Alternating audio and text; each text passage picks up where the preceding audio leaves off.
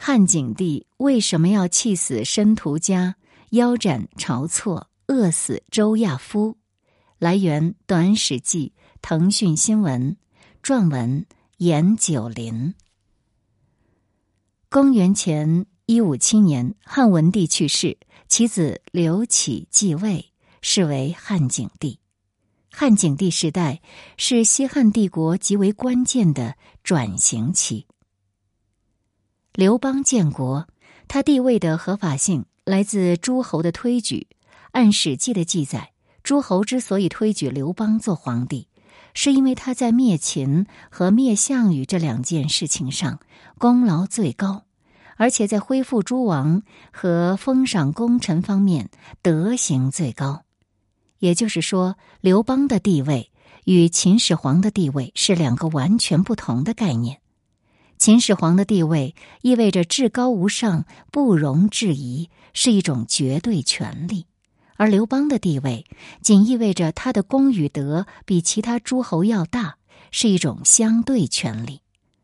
换句话说，西汉建国这件事情的本质就是一场按功劳大小分配战利品。功劳最大的刘邦，当然分得了地位。其次者得王，再次者得各级别的侯，分别享有大小不同的蛋糕；而最末梢的军吏卒，按高帝五年诏，也被授予了第五等爵之大夫的爵位，可以获得五顷左右的田宅。不过，这种粗糙的蛋糕分配的背后，并没有稳定的权力架构来维系帝。王侯的权力边界并不清晰，彼此间也缺乏信任。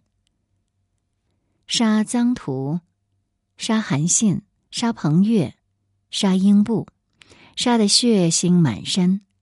刘邦自己也没有安全感。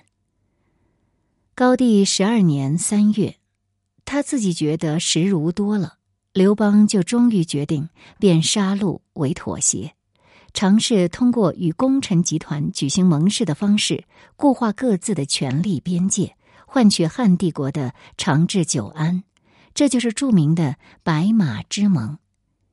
参与白马之盟的共有三方势力：第一个势力代表宫廷力量的刘邦；第二个是代表王国力量的刘姓诸侯王；第三是代表军工集团力量的列侯。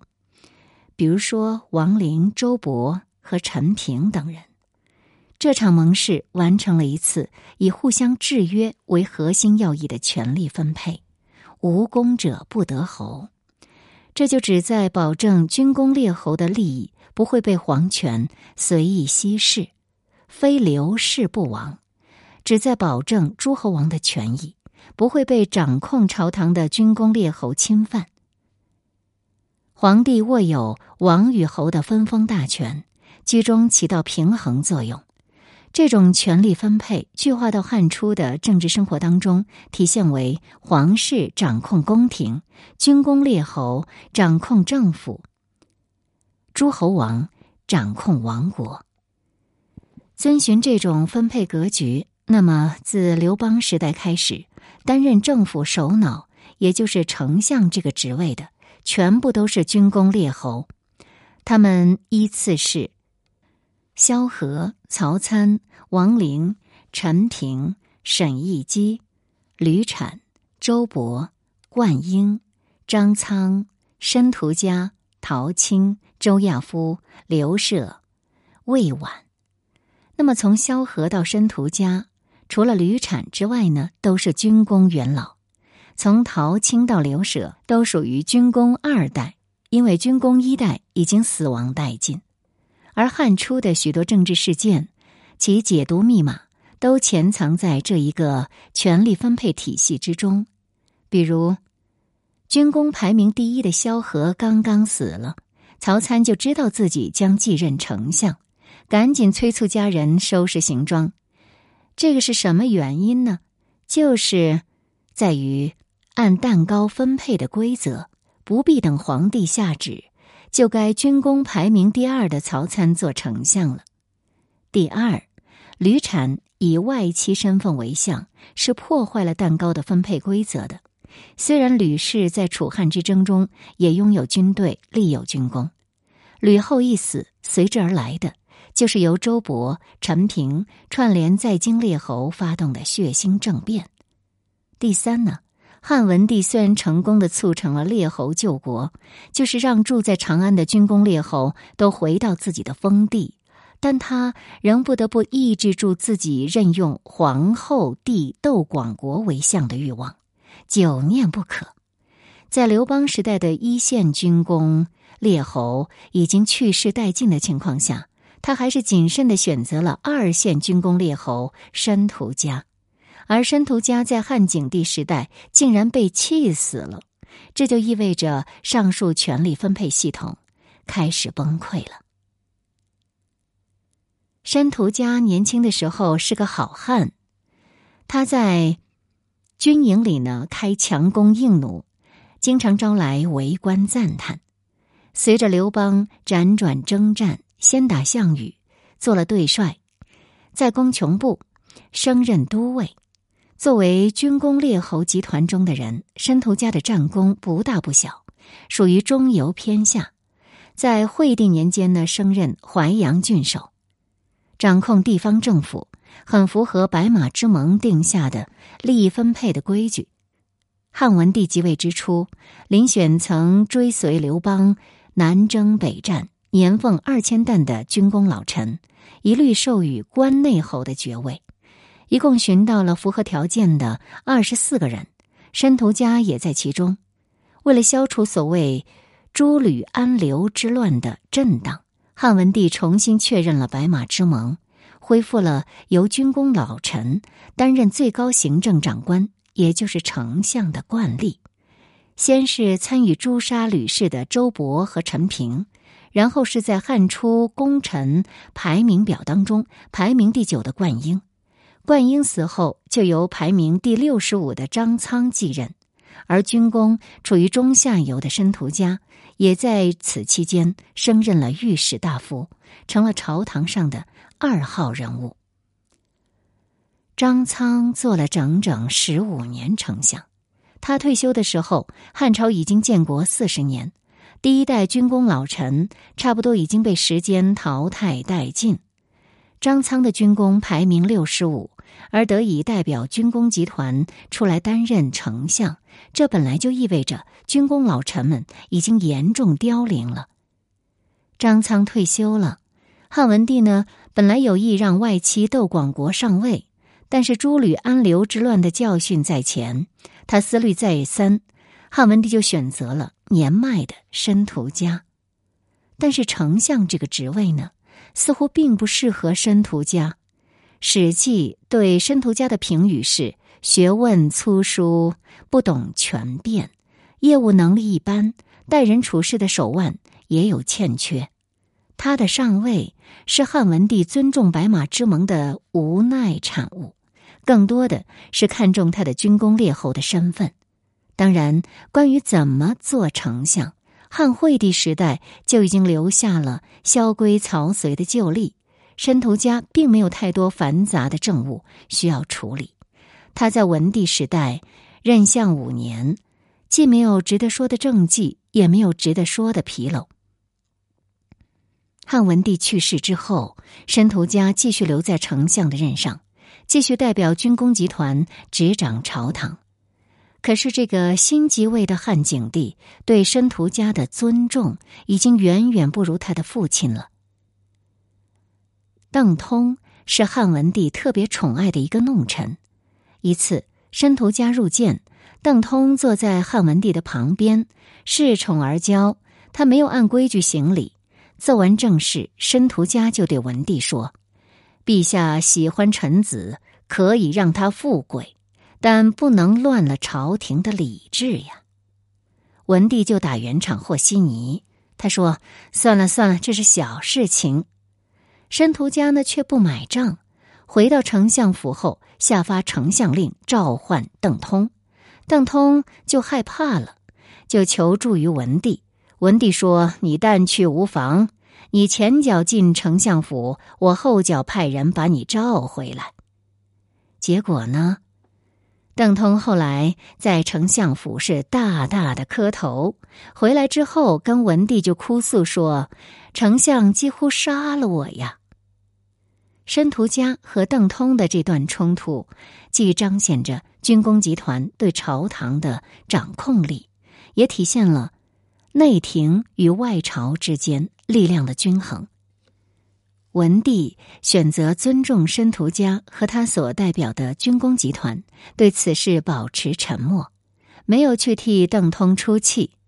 而当相似的事情出现，落到汉景帝身上，汉景帝的做法和他的父亲就完全相反了。毕竟他没有经历过诸吕安刘这样的血腥往事。汉景帝最信任的朝臣是晁错，晁错是他做太子时的老师，有着高超的辩才。景帝即位后，晁错一夜之间就从八百担的中大夫越级升迁为二千担的内史，进入了汉帝国高层的决策圈。按《史记》的记述，这个高层决策圈只有景帝和晁错两个人。错数请奸言事，则听。晁错总是拉着景帝讲悄悄话，咬完耳朵之后就做出决策。这种不正常的决策模式，将以申屠家为首的朝堂重臣们完全排除在外，而且更改了汉帝国的许多旧法令，权力再从军工集团手中流出，所以。晁错自然会引起军工集团的抵制和反弹。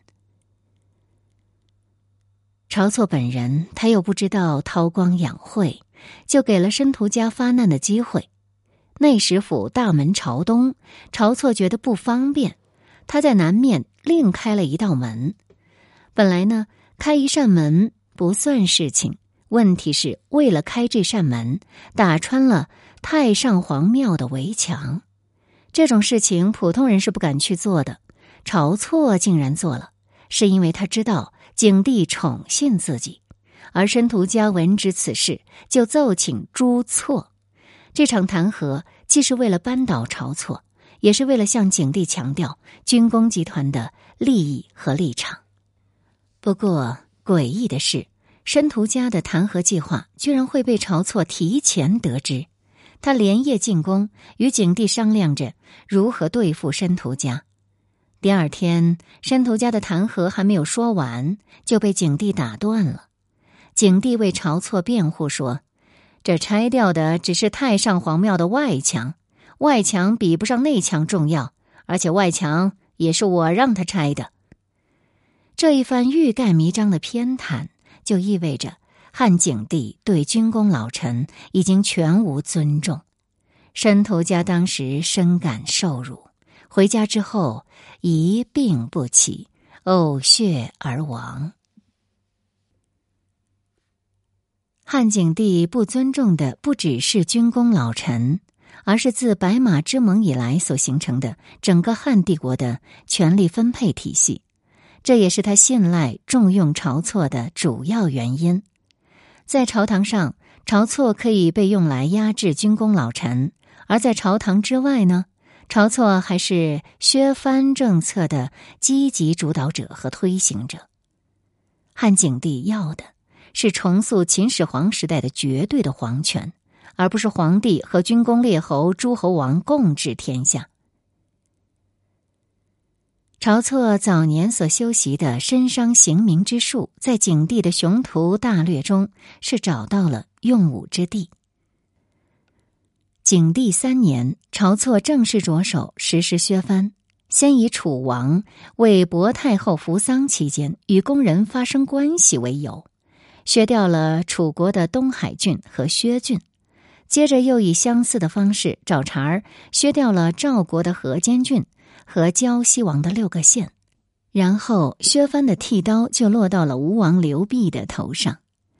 齐、楚、吴曾是汉帝国最大的三个刘姓王国，齐下辖七十余城，楚下辖四十余城，吴下辖三郡五十三城。齐国已经在文帝年间被肢解，楚国在刘邦时代被分割为荆楚两国，被分割后的楚国剩下三郡三十余城，然后又被晁错找茬儿削掉了两个郡之后呢，已经无足轻重了，剩下最强大、最难对付的就是吴国了。刘濞在南方立国四十余年，逐海为盐，也同筑钱，实载国用富饶，百姓无富。产盐的是会稽，与产铜的豫章两郡合计三十余城，这意味着吴国将丧失绝大部分的经济基础，只剩下一个贫瘠的沛郡。刘濞与汉景帝之间是存在着杀子之仇的。在文帝时代，刘濞的儿子入朝，与太子，也就是后来的汉景帝下棋的时候起了争执。皇太子尹伯爵提吴太子杀之，被太子拿棋盘给砸死了。这种仇怨在刘濞和汉景帝之间，当然是种下了难以化解的猜疑。彼此都只能在强大的实力当中寻找安全感。现在晁错要剥夺吴国的经济命脉，刘濞就只能放手一搏。于是就有了以吴国为首、以诛晁错、清君侧为旗号的所谓七国之乱。叛乱发生后一个月。负责长安城治安的陈家敲开了御史大夫宅邸的大门，通知晁错去开高层会议。晁错上了马车，但是马车却没有沿着熟悉的道路驰向皇宫，而是直奔长安东市。在那里，一名壮硕如牛的大汉已将锋利的板刀擦得锃亮。景帝三年正月，御史大夫晁错被腰斩于。长安东市，临死前还身穿着华丽的朝服。可以说，晁错用自己的死完成了自己所主持的削藩大计。为了平定所谓的七国之乱，景帝必须团结军工集团，而要团结军工集团，首要之务是缓解与军工集团的紧张关系，消除申屠家因晁错呕血而亡带来的负面影响。重新确认军工集团在朝堂上的特殊利益，诛杀晁错是完成这些事最快捷的方式。而第一代军功老臣周勃的儿子周亚夫就成了平叛军队的最高长官。公元前一四三年，前丞相平定七国之乱的大功臣周亚夫下狱。而死。据《汉书·周勃传》，周亚夫被下狱，直接原因是其子司买违禁脏器，遭人告发。周亚夫受到牵连，被问成谋反罪，在狱中绝食而亡。其实这不是周亚夫之死的真正原因，在此之前，他曾涉入到两个更致命的政治事件之中。第一件。是反对废黜立太子。景帝四年，皇子刘荣被立为皇太子，其母骊姬，故称立太子。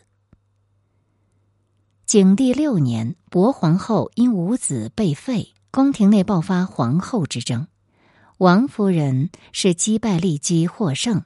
随后，景帝决定废黜立太子，改立王夫人之子胶东王刘彻为太子。此事遭到了以丞相周亚夫为首的朝廷大臣的激烈反对，但景帝执意而为，不惜杀人立威，终于废黜刘荣，册立刘彻为新太子。第二件事就是阻碍王信封侯。中元年间，窦太后希望封王皇后之兄王信为侯，景帝就此事与丞相周亚夫商议。周亚夫就搬出了白马之盟，表示反对。景帝只好暂时打消主意。到了中元三年，景帝不顾周亚夫的反对，违反白马之盟，坚持册封匈奴降王徐卢等多人为列侯，君臣间发生了严重冲突。周亚夫托病辞去了丞相之位。中元五年，景帝封王信为列侯，随后就发生了周亚夫被捕下狱、绝食而死之事。这两件事，就其实质，都属于朝堂对皇帝试图扩张权力的阻击，与景帝重塑秦始皇时代绝对皇权的梦想形成了直接冲突。其中又以阻碍王皇后之兄王信封侯，最被景帝深恶痛绝。在这一事件中，景帝一心要扩张皇权，不愿继续遵守白马之盟；而军工集团一心要拿白马之盟来维护自己的权力蛋糕，双方产生了激烈的正面冲突。而周亚夫既是军功二代，又是新时代军功最高的，他平定了七国之乱。还处在丞相的位置，那很自然的被推上了与皇帝正面对垒的位置。当然，还有一个需要考虑的背景：他的父亲周勃为了维护白马之盟，曾与陈平牵头，与其他在长安的军功列侯串联，发动了所谓“诸吕安流”的血腥事变。这种背景既让军功列侯对周亚夫抱有不同于他人的期望，也让景帝对周亚夫怀有不同于他人的警惕。如此种种，构成了周亚夫真正的死因。周亚夫下狱死去的同月，军功二代出身的过渡丞相刘舍被景帝罢免，由御史大夫魏婉接任，而魏婉。是汉代第一个非军工集团出身的丞相，由此可见，由白马之盟构筑起来的旧时代结束了。